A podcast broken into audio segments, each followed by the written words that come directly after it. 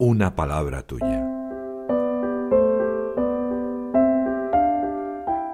El Evangelio de hoy en un minuto.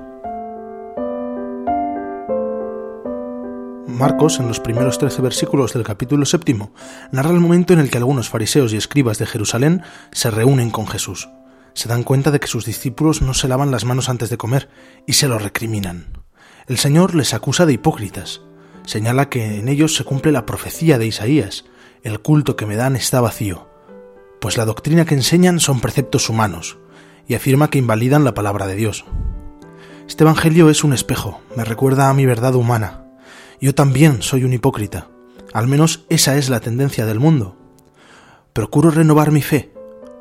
¿He convertido mi alma al auténtico Dios encarnado? Francisco nos anima a no conformarnos con una caricatura divina y a conocer nuestra identidad, pues somos imagen de Dios. Nos anima a ponernos en camino y buscarle.